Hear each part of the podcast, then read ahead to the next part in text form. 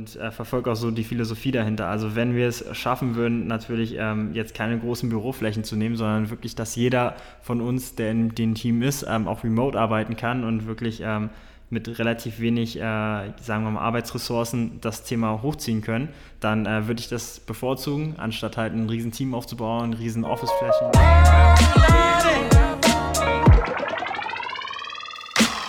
Herzlich willkommen zu dieser Episode From Scratch Safari durch Berlin Startup Dschungel. Unser heutiger Gast ist der Freibierkönig Alex Rissland. Er hat die App Smatch gegründet. Herzlich willkommen, Alex. Dankeschön. Schön, dass ich hier sein darf. Sehr, sehr gerne. Du erzähl uns doch direkt vielleicht mal am Anfang, wie kam es denn bei dir dazu, dass du gegründet hast? Also wie kamst du auf die Idee? Also ich hatte es kurz schon angeschnitten. Alex, der Freibierkönig, beschreibt doch vielleicht mal ganz kurz, was denn überhaupt Smatched ist. Ja, genau. Also Smash ist eigentlich aus einer äh, Ursprungsidee entstanden, die damals unter dem Namen Litfastrings lief.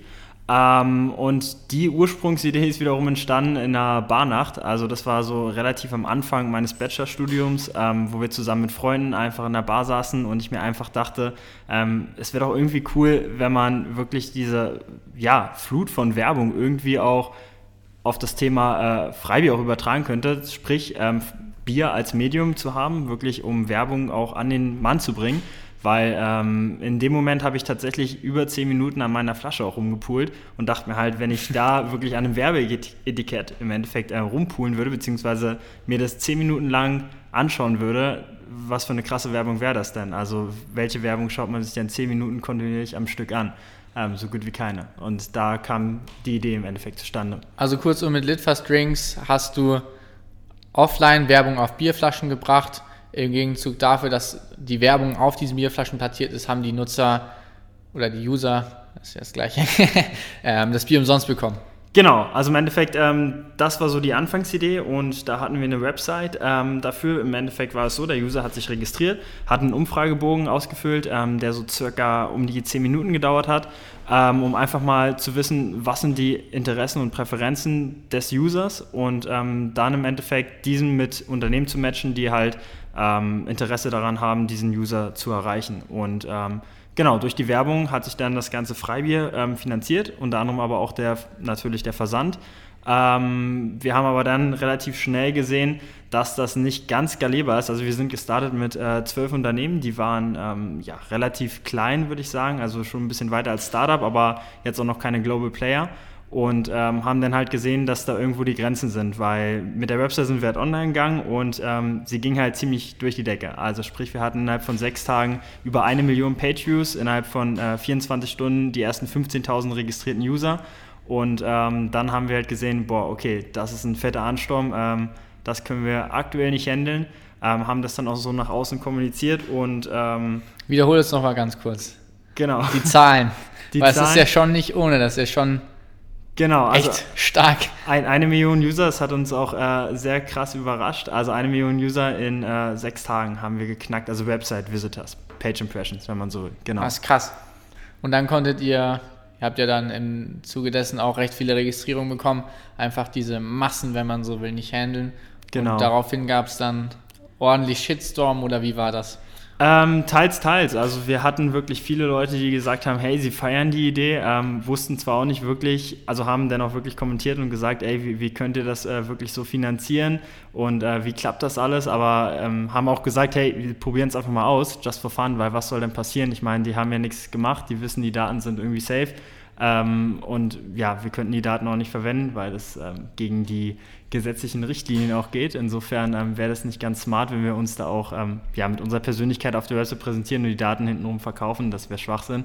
Ähm, insofern, das wussten die Leute aber auch. Gab natürlich ein paar Leute, die ähm, ja nicht ganz so weit gedacht haben und dann halt gesagt haben, hey, äh, das ist eine Datenkralle und ähm, oder Krake und im Endeffekt äh, stuckt ihr die Daten und verkauft die nur, mhm. was aber ja Blödsinn ist und wir auch das nach außen hin kommuniziert haben und jederzeit auch die User dann gelöscht haben, wenn die das halt wollten.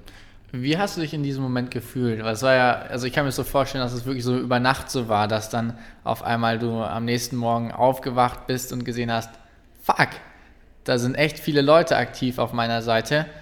War das so ungefähr oder ja, wie hat sich das abgespielt? Genau, es war tatsächlich eine witzige Story, weil ich hatte ähm, mein Handy in der Zeit, also es war so die ersten zwei Stunden nach ähm, denen der Post, also es war ein Post of My Deals, sprich äh, wir haben diesen Post auch gar nicht gemacht. Das heißt, ich wusste auch gar nicht, ähm, was da gerade abgeht und ähm, ich hatte da gerade einen Zahnarzttermin, sprich ich war zwei Stunden komplett offline ähm, und auf einmal habe ich ein Handy angeschaltet und habe halt gesehen, irgendwie drei verpasste Anrufe äh, von meinem damaligen Co-Founder und äh, dachte halt so, okay, was ist denn los? Ähm, habe ihn dann halt zurückgerufen. Er meinte so, boah, das geht gerade hier richtig durch die Decke. Was hast du gemacht? Und dann ist so, ich habe eigentlich gar nichts gemacht. Ähm, was, was ist da los? Da mussten wir erstmal ausspüren, wo das überhaupt herkam, weil wir halt nicht wussten, wo, wie auf einmal dieser Traffic da zustande kam. Und also es war komplett ungeplant. Ja, es war komplett ungeplant, genau. Das und heißt, ihr hättet, auch, ihr hättet auch gar kein Bier liefern können. Also es war überhaupt nicht so gedacht, dass ihr eben sagt, ja, wir haben jetzt einen Punkt erreicht, an dem könnten wir mal ausprobieren mit so ein paar Leuten, lass mal online bringen und schauen, ob es 100 Leute machen und dann schicken wir mal ein bisschen Bier raus, sondern ihr habt einfach eine genau. Seite online gebracht, die das versprochen hat. Ähm, nicht ganz, also wie gesagt, Fenster? ja, nee, wir hatten ja zwölf Zahlen Unternehmen, okay. genau, und wir wären auch ähm, ja in der Lage gewesen, die ersten 100 rauszuschicken. Die ersten. Aber waren dann ja ein paar mehr, die sich da genau, registriert richtig. haben. Genau, richtig, und das war im Endeffekt das Problem, wo wir dann gesagt haben, okay, das bringt so nichts. Und wie kam es, ich meine, wenn ich jetzt als Unternehmen da, da stehe und du hast mir das davor mal präsentiert, wie ihr das macht, wir haben gesagt, okay, wir arbeiten da zusammen und dann sagt er, hey, wir haben jetzt übrigens gerade 12.000 Anmeldungen bekommen, sage ich dann nicht, okay, geil, das funktioniert, ich ziehe mal mit, also ich, ich finanziere mal ein bisschen, bisschen mehr rein, damit das Bier dann eben auch kommt sozusagen? Ja, nee, das Problem war ähm, tatsächlich, dass die Unternehmen halt viel zu klein waren, also die hatten gar nicht die Werbebudgets, also wir reden da ähm, unter 1.000 Euro und ähm, mhm. das wäre Quatsch, also um das zu realisieren, wäre eine sechsstellige Summe nötig gewesen. Also ihr hattet euch halt gedacht, äh, gut, wir haben jetzt noch keine Traction, ja. lass mal so lokalere Unternehmen angehen, genau. damit die so kleine Budgets reinbuttern, um das Ganze zum Laufen zu bringen. Richtig. Am Ende des Tages war es dann tatsächlich so, dass die Budgets halt deutlich zu klein waren, um diese Mengen dann auch wirklich bewältigen zu können und ihr eigentlich diese großen gebraucht hättet. Genau. Kam dann infolgedessen dann Angebote rein, weil es ja. hat ja bestimmt irgendwer mitbekommen, dass das an einem Tag so abging. Ja, also im Endeffekt haben wir auch ähm, in Summe knapp 20 Anfragen bekommen von Unternehmen. Ähm, was das Problem aber war, ist im Endeffekt auch wieder, dass das Budget von diesen Unternehmen viel zu klein war, um das Ganze abzuwickeln ähm, und für uns auch der Aufwand zu groß gewesen wäre. Und ähm, wir uns dann dachten, okay, wir kommunizieren lieber einheitlich raus, dass wir ähm, versuchen, das Ding jetzt skalierbar zu bekommen, anstatt jetzt uns ähm, auf 200, 300 User von den 15.000 Usern zu konzentrieren. haben dann im Endeffekt ja auch relativ schnell Investment bekommen in der Folge dessen, dass wir halt diesen Proof of Concept hinlegen konnten. Ähm, und genau, sind dann im Endeffekt jetzt in das Stadium Smashed eingestiegen. Also wo wir dann quasi jetzt wirklich eine skalierbare App haben, die das Ganze abbilden kann und wirklich ähm, ja, in Zukunft dann auch in diesen 10 Minuten, also wie wir es auch damals hatten, ähm, wirklich realisieren können, dass wir ein Sixpack raushauen. Smashed wurde geboren, ihr habt ein Rebranding gemacht. Genau, also im Endeffekt ähm, ist es so, Litfaß Springs ist immer noch ein Part von der ganzen großen Idee Smashed. Ähm, ja. Würde aber sagen, dass es eher so 20 Prozent sind und ähm, genau, die damalige Idee, dass man wirklich offline ähm, wirbt, die besteht auch noch so, mhm. nur dass wir jetzt halt diese App als äh, Schlüsselstelle haben und im Endeffekt darüber schon eine Vorfinanzierung hinbekommen. Ähm, sprich, wenn der User im Endeffekt ähm, mit Unternehmen interagiert, kann er sein Sixpack vorfinanzieren ähm, und dieses Sixpack hauen wir dann im Endeffekt drauf, wo nochmal Werbung drauf ist. Und diese Idee, also Litfaßwing ist teilweise ja, ein Part von Smashed, wenn man so will. Genau.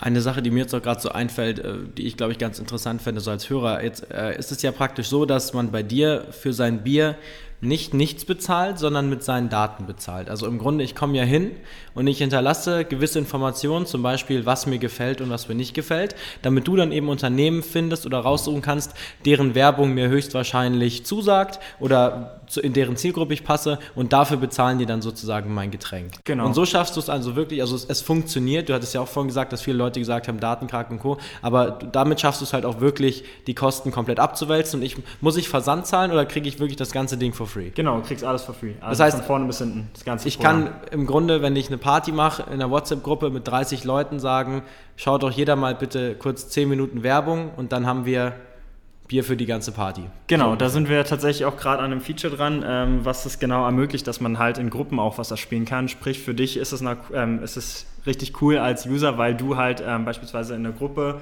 das posten kannst und ähm, wenn jetzt 30 Leute zusammen spielen, musst du natürlich auch nur ein Dreißigstel der Zeit investieren, weil ähm, die anderen User im Endeffekt deine Prämie mitsponsern und du kannst zum Beispiel sagen, hey, ich schmeiße eine Party nächste Woche, ähm, möchte fünf Sixpacks mehr spielen, sag aber, ey, ich habe nicht die Zeit dafür und will auch nicht selbst das alles investieren, ähm, schickst dann im Endeffekt den Link an deine Freunde und die können das halt miterspielen.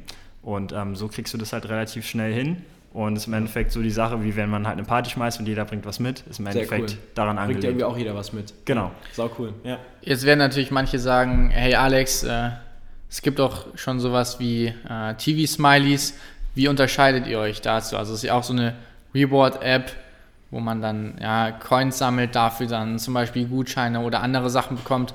Wo ist denn genau euer Alleinstellungsmerkmal? Ja, ähm, genau. Unser Alleinstellungsmerkmal im Vergleich jetzt zu dem, was es bisher schon gibt, also zum Beispiel auch Cash Pirate oder TV Smiles, wie du schon genannt hast, ähm, ist im Endeffekt, dass wir das Ganze ziemlich schnell darstellen können. Also äh, im Endeffekt ziemlich schnell heißt, ähm, wir können es bis zu 100 Mal schneller darstellen. Ähm, weil ganz einfach TV Smiles sich anders finanziert als wir. Also TV Smiles ist halt wirklich nur online basiert, ähm, so wie auch die anderen wie Cash Pirate und Co wo wir halt sagen, ähm, bei uns ist zwar die Vorfinanzierung, das heißt, der User bekommt ähm, wirklich alles, was er online erspielt, wird für seine Prämie verwendet. Das heißt, er bekommt 100% von dem, was er erspielt, wird auch dafür mhm. verwendet, die Prämie zu kaufen. Ähm, wo wir unser Geld wiederum verdienen, ist auf der Offline-Werbung. Das heißt, dieses Lit for Swings, was wir damals ähm, hatten, besteht auch noch, hat auch Bestand und das Modell ist jetzt einfach nur ähm, ja, nach hinten gesetzt und dadurch finanzieren wir uns im Endeffekt. Das heißt, gesetzt im Fall TV Smileys würde auch Freibier anbieten als Reward. Ähm, könntet ihr sagen, hey, schaut mal, bei uns geht das 100 mal schneller. Ja, genau, so im Endeffekt kann man das so sagen, ja. Das heißt, du kriegst eigentlich 100 mal mehr Bier für die, für die Zeit, die du investierst am Ende bei euch. Im Endeffekt schon, ja. genau. Ähm, eine Sache, die jetzt vielleicht sich auch noch viele fragen, Bier ist ja dann auch ab 16 in Deutschland zumindest. Ähm, wie regelt ihr das, dass jetzt nicht irgendwie anfangen, Zehnjährige sich da Freibier dann zu bestellen? Ja, also im Endeffekt ist es so, dass ähm, aktuell die App nur ja, downloadbar ist ähm, ab 18. Das heißt, wir prüfen das über die Apple-ID beispielsweise. Also da muss man ja auch, also man kann ja wie gesagt, wenn man unter 18 ist, ähm, auch keine Apps downloaden, ähm, die ab 18 sind im Apple Store. Und ähm, genau, darüber machen wir es im Endeffekt, dass wir da gesagt haben, okay, die App ist wirklich nur verfügbar, wenn du über 18 bist und das musst du halt mit, ähm, ja, über, das, über den App Store quasi prüfen, dass das so ist. Jetzt ist es ja so, du bist ja auch noch recht jung, bist parallel noch in der Uni. Wie handelst du das? Also wie nimmst du das? Weil es sagst du, Uni ist so ein Störfaktor, der dich daran hindert? Oder bist du in einem Studiengang an der Hochschule, wo du sagst, nee, ganz im Gegenteil, äh, da wird Unternehmertum gefördert, das ergänzt sich ganz gut. Wie ist da so der, die Situation? Ja, ähm, im Endeffekt ist es so, dass es zwar teilweise störend ist, insofern, dass man halt Kurse hat, die halt null relevant sind zum Unternehmertum. Ähm, aber teilweise hat man wirklich Kurse, die auch wirklich ergänzend sind. Sprich, wenn man mal einen äh, ja, Marketingplan erstellen muss für, für unseren Marketingkurs, kann ich das halt eins zu eins an unserem Beispiel anwenden. Wohingegen halt äh, so die Kommilitonen sich irgendwas aus der Nase ziehen müssen, was im Endeffekt gar keinen ja, Bestand hat und irgendwie auch keinen Hand und Fuß hat. Also da hast du dann direkt diesen Praxisbezug, dass du sagen kannst, Richtig. ich habe mal in meinem Unternehmen, brauche ich das wirklich? Das ist jetzt nicht irgendwas, was ich mir hier theoretisch ausdenken muss, sondern das Richtig. hat auch wirklich und das ist wiederum, genau, das ist wiederum ganz praktisch. Ähm, ja. Zu der Frage, wie Im die. Sinne des Wortes. äh, genau, ja, wie die Uni mich unterstützt, ist im Endeffekt so, wir haben hier einen Inkubator, das nennt sich das SAH Gründerinstitut und ähm, das ist im Endeffekt so ganz cool, dass man wirklich ein äh, kleines Mentorennetzwerk hat, und dieses Mentorennetzwerk, das unterstützt einen halt bei Fragen wie zum Beispiel, ähm, wie starte ich meine erste Marketingkampagne ähm, oder wie ja, komme ich an meine ersten Kunden ran. Ähm, teilweise werden Startups auch vermittelt mit Kunden oder auch mit potenziellen Investoren. Und ähm, also insofern ist es schon ganz gut, weil viele Unis diesen ja, Approach zum Unternehmertum nicht pflegen oder auch gar nicht haben. Und das hat meine Hochschule schon. Richtig. Ähm, findest du auch jetzt, jetzt, wo du ja langsam dem Ende deines, deines Bachelorstudiums da entgegenkommst und das Match sich auch immer weiterentwickelt, ähm, du musst jetzt noch deine Bachelorarbeit schreiben, musst es noch hinter dich bringen. Äh, du kannst zum Glück ja auch über deine unternehmerischen Aktivitäten der letzten Zeit ja dann auch schreiben. Das heißt, das ergänzt sich ja so ein bisschen. Wie geht es dann für dich weiter? Ist dann so ein Punkt für dich, wo du dich entscheidest zwischen jetzt noch einen Master dranhängen oder Smatched machen oder eine Kombi wieder aus beidem? Oder äh, wie sieht da dein Plan aus? Ähm, ja, der Plan ist, dass ich tatsächlich so eine Kombi wieder machen will. Ähm, also es gibt einen Masterstudiengang und ich bin tatsächlich auch der erste Studierende in diesem Masterstudiengang ähm, und der ist wirklich auch so ein bisschen getailert auf mich. Sprich, ähm, das geht halt darum, dass man wirklich versucht, Unternehmen digital aufzubauen und die wirklich auch komplett remote laufen zu lassen. Ähm, sprich aber auch, dass das Masterstudium äh, ein Fernstudium ist. Das heißt, du hast auch nicht deine täglichen Vorlesungen, wo du hingehen musst. Ähm, du hast auch keine Anwesenheitspflicht und kannst wirklich selbst auch so deinen Tag takten, was halt ähm, super passt. Wenn man jetzt beispielsweise Kundengespräche hat am Vormittag oder am späten Nachmittag, kann man wirklich sagen, okay, man setzt sich nachts nochmal hin, ähm, lernt nochmal für die Uni und ähm, versucht dann die Prüfung ja, zu dem gegebenen Zeitpunkt halt zu erfüllen. Ich frage mich trotzdem, wieso, weil du hast ja auch gerade selbst gesagt, das ist so eine Sache, wo man sich dann trotzdem abends nochmal hinsetzen muss, um für die Uni zu lernen. Ist es so eine Sache, wo du sagst, ich will da diese Sicherheit haben, ich, ich brauche da diesen Wisch, dass ich da drin auch noch einen Master habe? Oder was ist da so deine Motivation? Ja, die Motivation ist im Endeffekt, ähm, weil es halt wirklich relativ parallel läuft. Also sprich, ähm, ich kann die Sachen, die ich sowieso machen muss, also beispielsweise einen Businessplan schreiben oder mal ähm, sich für ein Stipendium bewerben, dass ich die Sachen eins zu eins einreichen kann und dafür meine Credits bekomme. Wo ich mir halt denke, okay, ähm, andere machen, ja, reißen sich quasi wortwörtlich den Arsch dafür auf, um äh, eine Masterstudien zu bekommen. Und ähm, ich kann es wahrscheinlich ähm, relativ gut damit vereinen und relativ gut parallel laufen lassen. Das stellt sich natürlich erst raus, ähm, wenn ich es dann auch wirklich mache. Ähm, das kann ich so noch nicht sagen, ob es dann tatsächlich so auch meinen Erwartungen entspricht. Aber das ist im Endeffekt so die Logik dahinter, dass ich mir halt sage, okay, warum das nicht mitnehmen, wenn es jetzt nicht ähm, mega der Aufwand ist. Aber was ist denn denn trotzdem konkret so der Grund, wieso du es machst? Weil ich meine, äh, Bachelorstudium hast du dann hinter dir, du hast dann deinen Bachelor ähm, Smash läuft ja ganz gut an, wie wir gerade gehört haben. Wieso sagst du nicht, okay, jetzt habe ich meinen Bachelor, jetzt konzentriere ich mich Vollzeit auf Smashed?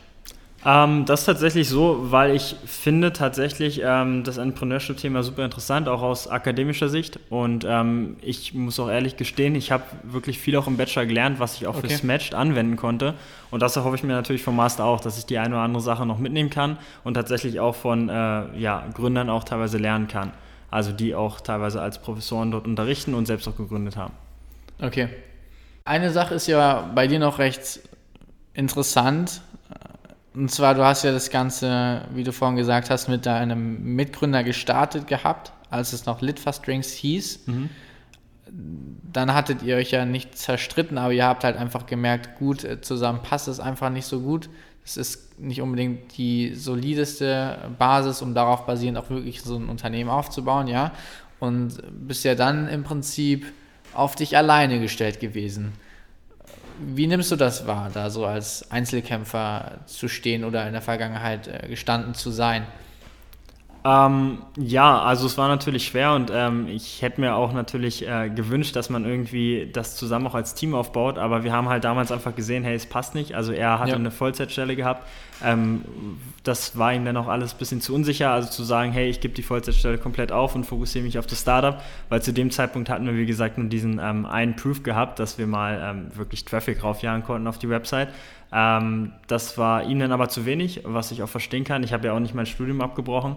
Ähm, insofern ja, musste ich das dann allein durchkämpfen, hat aber wie gesagt auch gut geklappt, weil ich dann gesehen habe, okay, also ich hatte relativ früh die Entscheidung gehabt, ähm, nehme ich noch einen Co-Founder dazu, gebe meine Shares ab oder nehme ich Investoren dazu und gebe meine Shares ab, habe dann aber wirklich auch Geld, um beispielsweise mal Entwickler anzustellen, ähm, um wirklich mal die ersten ja, Sales-Leute auch mit reinzunehmen. Ähm, und da war einfach die Entscheidung ja ganz klar für mich gewesen, okay, warum nicht ähm, Business-Perspektive ja, beziehungsweise Expertise, Business-Expertise mit reinzunehmen vom Business Angel und zeitgleich noch Geld mit reinzunehmen, ähm, war für mich zu dem Zeitpunkt viel sinniger und das habe ich dann auch so gemacht, genau. Sehr geil. Ähm, also das heißt, was wir jetzt über dich wissen, was du gemacht hast, dass du studierst, ähm, dass du alleine das auch gegründet hast, noch weiter, weiter zu studieren. So ein anderer Aspekt, der auch immer mega interessant ist, wenn man sich so mit dir unterhält, ist deine, deine, deine Affinität zu Indien. Das wäre auch gleich so der nächste Punkt, den wir ansprechen. Ähm, Indien ist, spielt für dich ja auch eine große Rolle, auch in Kombination mit Smash. Du hast ja wirklich schon sehr, sehr viele Überschneidungen. Erklär mal ganz kurz, was es mit Indien und dir so auf sich hat. Wie, wie kommt diese Kombination? Ich meine, wir wissen es ja schon, es wäre ganz cool, wenn du da vielleicht noch drauf eingehst, weil es so ein, alle reden immer von Silicon Valley oder von China oder so, aber du bist da ja eher auf Indien fixiert. Ähm, genau, also das Ganze begann eigentlich 2016, ähm, als ich ein Praktikum bei Siemens gemacht habe im Controlling-Bereich, also vier Monate lang ähm, in Bangalore. Und ja, ich habe mich echt in das Land so ein bisschen verliebt. Also insofern, dass ich halt wirklich ähm, da auch so die Perspektive für mich sehe und ähm, wirklich auch gesehen habe, da geht es richtig ab, auch in der Startup-Szene, ähm, weil Siemens hatte da auch einen eigenen Inkubator gehabt, wo man auch ein bisschen den, ja, den Bezug zu den Startups dann gesehen hat, auch quasi zu den Tech-Startups. Ähm, und das fand ich halt richtig cool. Daraus entstand auch so ein bisschen die Idee äh, von Litfastrings bzw. von Smash, dass ich halt einfach gesagt habe, hey, ich will eigentlich was starten und ich möchte auch gern so sein wie die. Ähm, und fand es halt wirklich inspirierend und Indien als Land boomt halt wahnsinnig. Ähm, wo ich mir dann auch wirklich gesagt habe, okay, im Vergleich zu Deutschland, beziehungsweise in spezifischen, wir sind ja gerade in Heidelberg, ähm, im Spezifischen dazu ist es halt gar kein Vergleich. Also Bangalore als super Metropolregion ähm, mit über 10 Millionen Einwohnern im Vergleich zu Heidelberg ist halt echt heftig, also was da abgeht. Beschreib mal ein bisschen konkreter, wie du da diese Startup-Szene wahrgenommen hast, weil die unterscheidet sich ja dann doch, äh, denke ich mal, schon noch zu dem, was im Silicon Valley oder so abgeht.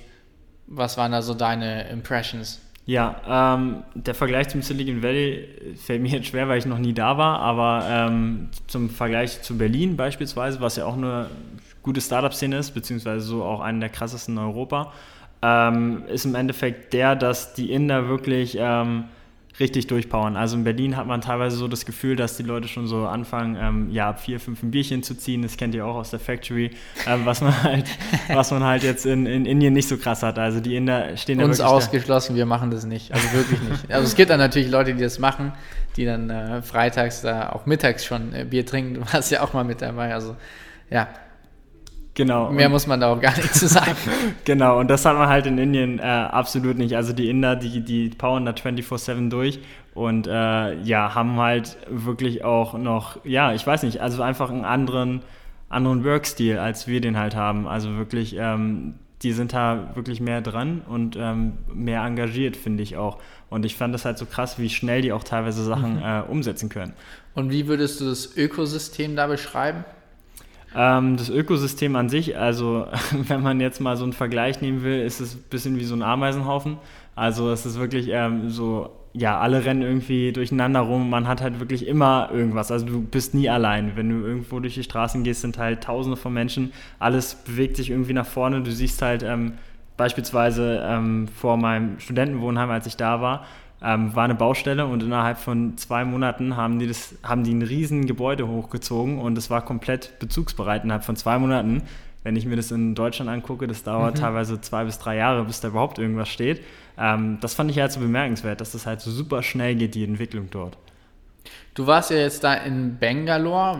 Würdest du sagen, ah, das kann man ja auch, auch irgendwo faktisch dann festmachen, dass das so die größte Startup-Szene in Indien ist? Also, dass so ein bisschen das Startup-Mekka von Indien ist? Ähm, ja, würde ich schon so sagen. Also, ähm, ich habe erst vor, ich glaube, einer Woche gelesen im Bericht, dass acht von zehn Unicorns in Indien in äh, Bangalore sind. Also würde ich schon sagen, dass das so das Startup-Mekka ist, so das Berlin äh, von Indien quasi, ja.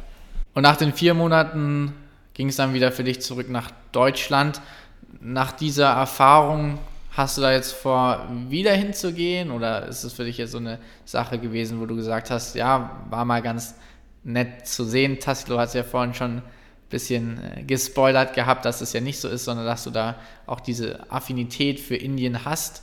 Was ist da konkret dein Plan? Ähm, ja, der Plan ist im Endeffekt der, dass ich ähm, wahrscheinlich so, ich, ich, bin mir noch nicht sicher, also es muss natürlich auch einen konkret, ähm, konkreten Plan dahinter geben. Also ähm, irgendwann wäre natürlich schon das Ziel, dass man vielleicht auch noch ein Startup in Indien aufbaut. Ob man jetzt wirklich mit Smash nach Indien geht, ja. das äh, steht noch nicht so fest. Das ergibt sich dann, denke ich, in der Zeit. Ähm, auch so mit dem, mit der ersten, ja, mit dem ersten Proof, wenn, wenn wir mit der App jetzt launchen. Ähm, wenn das natürlich alles hier so klappt, wie wir uns das vorstellen, dann wäre Indien auch ein potenzieller Markt. Und dann wäre es auch sinnig, nach Indien zu gehen, um dort wirklich dann auch ähm, bei den Kunden zu sein, bei den Werbetreibenden und ähm, dort auch alles zu organisieren im Endeffekt und dort einen zweiten Standpunkt aufzubauen. Ja. Was ich ganz interessant finde, ist, du hast ja gar nicht unbedingt die Ambition, da jetzt so ein Headquarter aufzubauen, wo dann Smatched sitzt mit großen Büroflächen, sondern du verfolgst ja so ein bisschen anderen Ansatz, eine andere Philosophie. Äh, finde ich sehr spannend, das zu sehen, wie du das angehst. Was ist da so deine Denke dahinter, deine Intention? Ja, also im Endeffekt. Weil ich glaube, das ziehen recht wenige so auf. Oder recht wenige sehen das so als den Weg, den sie gehen wollen. Ja, ja. Ähm, also für mich war es, hat sich auch eher so ergeben, aber ähm, mein Ziel bei Smash ist wirklich auch zu sagen, ähm, wenn wir das Thema Remote aufbauen können und ähm, relativ lean gestalten können.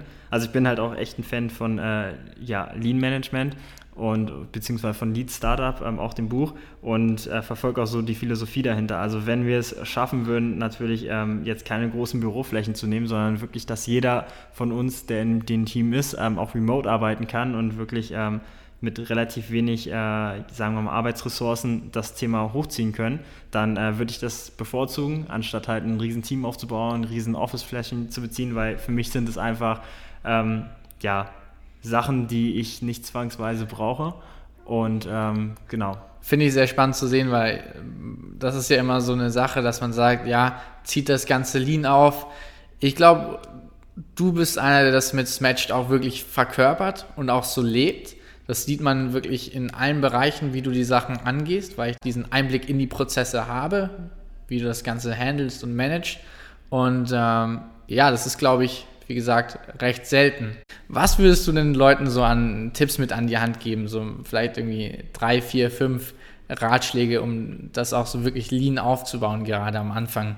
Ja, ähm, also die erste Frage, die man sich stellen sollte, falls man ähm, das ganze Thema allein aufbaut, will ich wirklich einen Co-Founder haben? Also jemanden, ähm, ja, den, den ich beispielsweise 50% abgebe, brauche ich diesen, diese Person wirklich? Und wenn ja, bringt er auch wirklich das Skillset mit?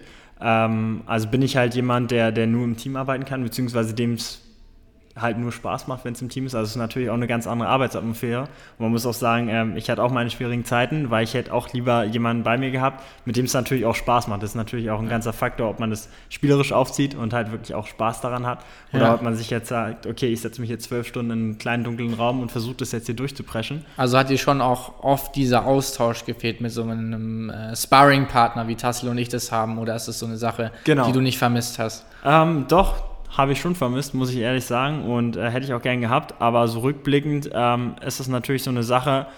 Damals hatte ich halt null, also gar kein Netzwerk und ähm, sich da wirklich jemanden ranzuholen, der auch die 50 Prozent beispielsweise ja. wert war, ähm, gab es halt zu dem Zeitpunkt nicht. Jetzt hat man natürlich ein anderes Netzwerk und ähm, jetzt würde ich auch sagen, würde ich teilweise auch Leute mit reinnehmen für 50 Prozent, aber ähm, klar, jetzt ist man natürlich ja. schon weiter und jetzt äh, werden die 50 Prozent auch nicht mehr gerechtfertigt, weil man natürlich jetzt an einem Punkt ist, wo man auch wirklich VC-Geld mit dazu nehmen kann. 50 Prozent ist natürlich eine heftige Ticketgröße. Ja, ich meine, du hast jetzt auch schon einiges geleistet.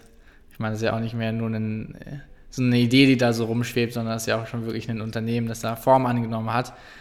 Aber finde ich, glaube ich, den richtigen Weg so, weil wir hatten auch in einer letzten Episode Kilian bei uns zu Gast. Wir haben eben genau über diese Situation geredet, wie das ist, wenn man da falsche Leute mit an Bord hat und das nicht frühzeitig feststellt, sondern das wirklich so laufen lässt über ein, zwei Jahre und dann die Kacke so richtig am Dampfen ist, wenn man einfach die Situation hat, dass einer da wirklich voll intensiviert ist und der andere noch, wie im Prinzip das bei dir der Fall war, einen anderen Job hat. Das geht einfach nicht gut aus. Genau, und äh, zu den Tipps, natürlich habe ich auch ein paar Tipps noch. Ja. Ähm, also ein Tipp Stimmt, wir hatten ja so gar genau. nicht unbedingt einen Tipp dabei, worauf wir eigentlich. Ja, wie gesagt, wollten. der erste Tipp, den habe ich ja schon gesagt, ist mit den Co-Founder. Also überlegt euch das, ja. wenn ihr den passenden findet, dann macht das, weil es natürlich auch spielerisch ist und ähm, das im Endeffekt ist ein Startup auch was, was euch Spaß machen sollte. Also wenn ihr euch da wirklich jetzt hinsetzt und sagt, hey, das äh, macht auch keinen Bock und das ist jetzt echt heavy Stuff, dann äh, holt euch lieber jemanden dazu, macht es spielerisch, zieht es hoch. Ähm, das kann ich auch nur an, ans, ja, euch so an die Hand geben. Ähm, weil ich das auch wirklich bei Tassio und Yuan sehe, das ist halt wirklich immer auch so ein spielerisches Interagieren und macht halt auch wirklich Bock, den beiden zuzuhören, wenn die äh, miteinander arbeiten auch. Und ähm, klar, das vermisst man dann halt schon. Der zweite Tipp wäre dann natürlich, ähm, schaut, dass ihr euch nicht vielleicht direkt ein Office mietet, ähm, um die Kosten halt in die Höhe zu schießen. Also ähm, guckt, dass ihr da irgendwie vielleicht von zu Hause arbeitet oder euch irgendwie in den Café setzt oder was auch immer. Also versucht, die Kosten ein bisschen äh, gering zu halten bzw. zu eliminieren Ähm, dann natürlich auch schaut, dass ihr ähm, vielleicht auch in Richtung Outsourcing geht. Also wir hatten ähm, das Glück, dass wir jetzt super Entwickler an, an Bord gezogen haben, ähm, aber wir hatten teilweise auch Angebote von Agenturen, ähm, im Entwicklungsbereich und die lagen teilweise beim Sechsfachen. Also wir hatten da jetzt echt Glück gehabt. Also versucht das natürlich nicht das erstbeste Angebot zu nehmen, sondern wirklich zu gucken, ähm, gegebenenfalls auch im Ausland mal zu gucken, also vielleicht auch nach Indien zu gucken, ähm, wo ich jetzt auch ähm, ganz gute Kontakte hin habe und wirklich auch sagen kann, ähm, hätten wir wahrscheinlich auch gemacht, wenn wir nicht den Glücksfall gehabt haben, dass wir jetzt ein super Entwicklerteam in Worm sitzen haben. Ähm, genau, das sind so noch die Tipps, die ich eigentlich habe. Also versucht da wirklich ähm, die Kosten gering zu halten, guckt auch, dass ihr nicht äh, gleich einen Anwalt oder wirklich versucht euch komplett abzusichern. Also teilweise zahlt ihr da mehr für Anwälte als ähm, ja, was, was so im Worst Case passieren. Genau. Ich glaube, da kannst du uns noch ein paar Sachen mitgeben, die vielleicht nicht so offensichtlich sind, weil so Bürokosten, klar, es, es äh, liegt auf der Hand, dass man sowas vermeiden kann. Vielleicht magst du mal eher auf so die Prozesse eingehen, wie das abläuft. Um jetzt da nochmal auf Kilian zurückzukommen, er hatte zum Beispiel gesagt, wir haben einfach viel zu lange das Ganze isoliert getestet, haben, haben da gar nicht so richtig auf den Markt reagiert, waren da einfach nicht dran an den Usern. Was würdest du sagen, hast du in der Vergangenheit wirklich gut Lean umgesetzt, was auch so diese Prozesse, wie gesagt, betrifft? Ja, ja. Ähm, also im Endeffekt wie, wie, gesagt, das Markttesten natürlich ähm, war bei uns der Glücksfall, dass wir natürlich relativ schnell mit Litfastrings ja. dann auch ähm, ja, äh, an den Markt gegangen ja. sind und dadurch halt natürlich. Ungewollt dann. Ja, ungewollt, aber wenn man so will, ähm, war das schon insofern ein, ein Glücksfall. kommt oft. Genau, In weil. dem Fall gar nicht so oft, aber bei dir ist es gekommen. ja, richtig. Und ähm, es war auch im Endeffekt gut, weil wir jetzt wirklich schon eine kleine Fanbase aufgebaut haben und die uns halt kontinuierlich Feedback geben. Also wirklich dann nochmal äh, eine Analyse von der Website beispielsweise zuschicken und wo einfach mal gesagt haben, ähm, ja, hier wäre es geil, wenn wir irgendwie noch eine ja, bessere Conversion erzielen können. Also beispielsweise einen Button dorthin zu platzieren, was ja. wir dann auch im Endeffekt gemacht haben, ähm, wo die Community einfach mit uns schon interagiert, was man natürlich, wenn man so in seinem kleinen Kämmerchen hockt und nicht an den Markt geht, gar nicht hat. Also woher soll man auch das Feedback haben? Weil Freunde sagen natürlich, die App ist immer super, ähm, aber man muss auch mal wirklich rausgehen und ähm, das war bei uns wirklich ein Glücksfall gewesen, wenn man das so betrachten will. Würdest du sagen, dass du das Investment, was du bekommen hattest, also so ein kleines Angel-Ticket, smart und lean investiert hast oder hast du da auch rückblickend so das Gefühl, dass einfach so ein paar Positionen überflüssig waren und vielleicht nicht so klug investiert? Ähm, ja, teils, teils. Also ähm, wie gesagt, am Anfang war das eher so, ja, ein bisschen rumgedümpelt und da haben wir auch wirklich viel Geld in den Sand gesetzt. Aber ähm, ich würde mal sagen, so die letzten anderthalb Jahre waren ja. sehr smart investiert. Und, ähm, also du, das ist ja interessant. Ich weiß nicht, Darf man sagen, wie viel investiert wurde? Ja, also es war eine Ticketsumme von 50.000. Ja, weil das ist nämlich das Spannende. 50.000 über anderthalb Jahre. Also da würden sich ja genau. viele jetzt auch fragen, oder fragen sich vielleicht viele, wie funktioniert das? Wie kann man anderthalb Jahre mit 50.000 Euro auskommen? Und es ist ja noch immer noch nicht ausgeschöpftes Geld, sondern es ist ja auch immer noch was in der Kasse. Und die App ist ja auch quasi damit schon gedeckelt. Genau. Also im Endeffekt ist alles damit gedeckelt. Also, also ich glaube, das ist ja der spannende Part. Ja, also wir haben damit äh, tatsächlich jetzt eine komplette Website decken können, das komplette Design decken können, also von A bis Z eigentlich alles drin, was wir auch haben wollten. Ähm, und man muss auch sagen, das war jetzt eigentlich ähm, ja, der wirkliche Part dieser anderthalb Jahre, keine 50.000, sondern tatsächlich 25.000, weil die restlichen habe ich leider tatsächlich äh, nicht ganz so smart investiert. Also sagen, dass du gut die Hälfte ja, ich würde jetzt nicht sagen, äh, verschwendet hast, das wäre vielleicht ein bisschen überspitzt, aber einfach nicht. Nicht, nicht so smart investiert ja. habe, was jetzt wirklich auch bei Smash rauskam ja. im Endeffekt. Genau, es war eher so ein Testing gewesen, ähm, wo wir noch mit der alten Idee wirklich am Markt gegangen sind, teilweise Sales-Leute schon eingestellt haben und da ist im Endeffekt dann auch das Geld reingegangen. Ähm, was ich aber nicht sagen würde, dass verschwendet ist, weil das Learning, was wir jetzt ist dadurch. Auch ein Testing, ja. Genau, war halt ein teures Testing, ja. aber ähm, im Endeffekt, das war trotzdem sehr sinnvoll, dass wir das gemacht haben, ja.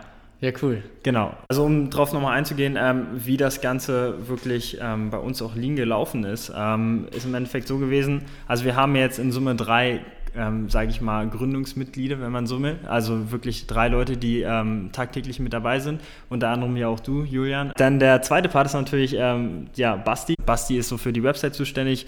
Ähm, Basti macht wirklich, äh, hat eine eigene Digitalagentur und ähm, kann dadurch natürlich super geil auch unsere Website umsetzen. Wobei man da ja sagen muss, dass was du ja wirklich smart gemacht hast, ist, dass im Prinzip Basti und ich ja nicht unbedingt so die ausführende Kraft sind, sondern eher so das, ja, bei mir auch zumindest das so eher so ein Operations-Ding ist, dass man das halt auf einer Management-Ebene macht und sagt, gut, man hat jetzt eigentlich die, die Praktikanten, die das machen und man selbst ist da fein raus. So war es ja auch bei der Webseite. Da hatten wir dann äh, Stefan, ja. der letztendlich ja das auch wirklich dann so umgesetzt hat und man selbst eigentlich nur so die Anweisungen gegeben hat. Also das ist, glaube ich, der Teil, den du echt smart gelöst hast.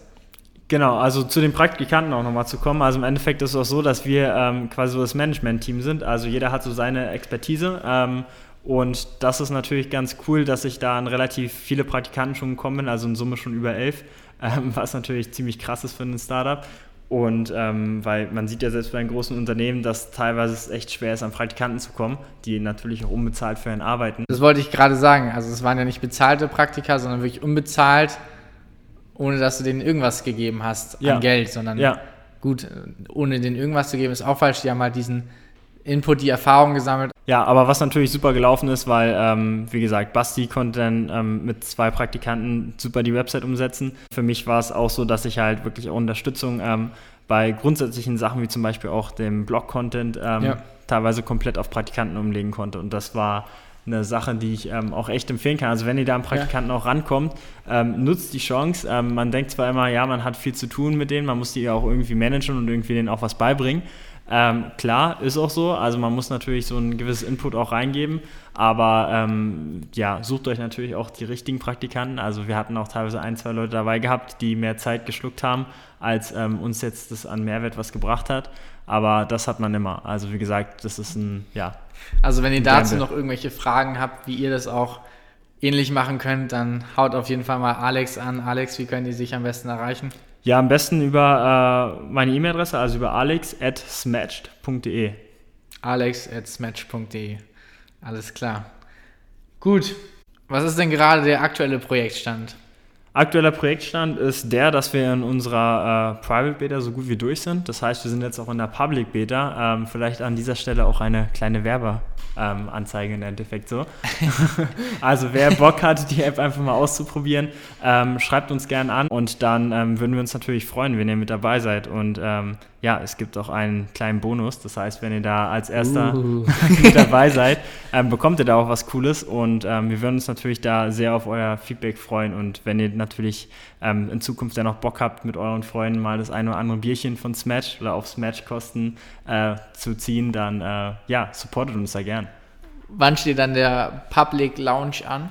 Der ist äh, für, ja, es ist immer schwer, so ein Launch-Datum zu sagen, also aber ich sag mal. So fest zu nageln auf Ja, genau. Also grob gesagt, ich würde mal sagen, so gegen Ende August, dass wir gegen da wirklich. Ende August, okay. Ja, also, ja, da vielleicht auch nochmal so für alle, die äh, ja. auch Apps quasi in den App Store bringen wollen. Bei Android geht das relativ schnell. Also unsere Android-Version wird auch ähm, dann wahrscheinlich Mitte August wirklich online sein wohingegen bei Apple ähm, die so ein bisschen penibel sind. Das heißt, wir müssen da gucken, wie lange das dauert, ähm, bis die dann auch wirklich oben ist. Also es kann bis zu sechs Wochen dauern, was wir nicht hoffen.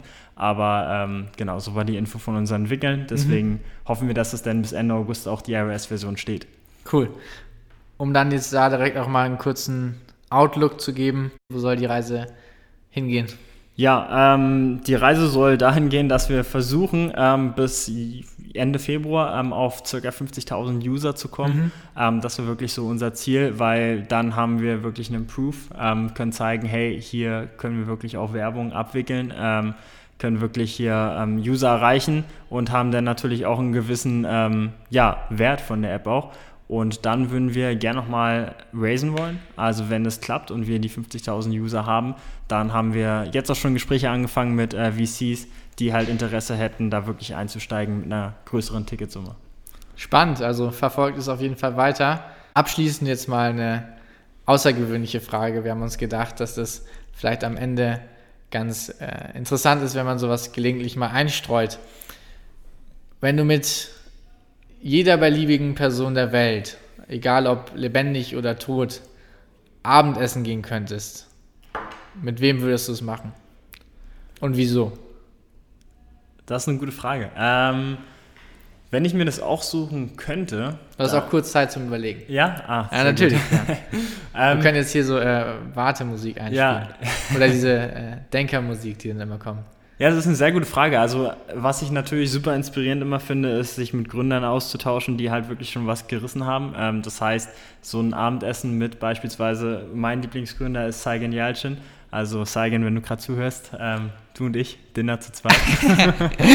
genau. Äh, nee, also ich denke wirklich, dass man von äh, Saigen Yalcin, ich weiß nicht, wer ihn alles kennt, aber ist ja auch ein ziemlich äh, berühmter Gründer in Deutschland, der aktuell auch in Dubai sitzt ähm, und ziemlich was gerissen hat, auch in jungen Alter, ähm, von dem ich echt gerne was lernen wollen würde. Und mit dem würde ich gern einen Dinner haben. Ich will dich da jetzt äh, gar nicht enttäuschen oder so, aber wir hatten letztens äh, mit Lukas gesprochen, Lukas Kinzel. Äh, falls du jetzt zuhörst, er hat uns eben ein bisschen erzählt, weil er ihn letztens kennengelernt hatte, tatsächlich kurz, weil er für ihn äh, an einem Event, das er veranstaltet hatte, das Ganze mitgefilmt hatte.